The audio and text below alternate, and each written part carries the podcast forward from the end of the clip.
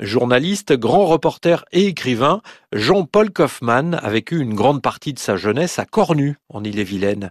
Il revient en Bretagne à l'occasion du festival Étonnant Voyageur. Jean-Paul Kaufmann est un nom que les médias ont porté durant trois ans lorsqu'il était otage au Liban dans les années 80. Depuis cette traumatisante expérience, il creuse son sillon d'auteur. Son nouveau livre s'intitule Venise à double tour. Jean-Paul Kaufmann nous entraîne dans une Venise secrète, inconnue et pleine de mystères. J'avais conscience de m'attaquer à, un sujet euh, périlleux et pour tout dire euh, casse-gueule. C'est certainement la ville sur laquelle on a le plus écrit, le plus de bêtises aussi, et euh, je suis lucide, j'ajouterai les miennes. Morand a écrit « Les canaux de Venise sont noirs comme de l'encre ». Et c'est l'encre de tous ceux qui ont écrit sur cette ville.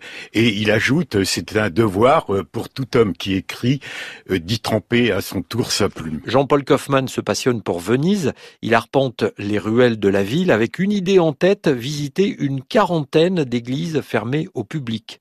Sur France Inter, il raconte ce parcours et sa quête dans cette ville encore très mystérieuse. Ce récit, euh, d'abord, euh, ce n'est pas un roman que j'ai écrit. Ce récit, euh, je l'ai conduit à la manière d'une enquête policière. D'abord, il a fallu identifier, recenser ces églises, pourquoi elles étaient fermées et qui en détenait les clés. Et c'est ce grand vicaire qui est le gardien des clés des églises de Venise, du moins en partie, et c'est un personnage euh, bah, qui s'esquivait perpétuellement. Jean-Paul Kaufmann fait partie des invités du festival Étonnant Voyageur. Il se déroule à Saint-Malo le week-end prochain. Jean-Paul Kaufmann y parlera de son livre samedi 8 juin à 15h15 au Nouveau Monde. Il participera également à un petit déjeuner littéraire lundi 10 juin à 9h.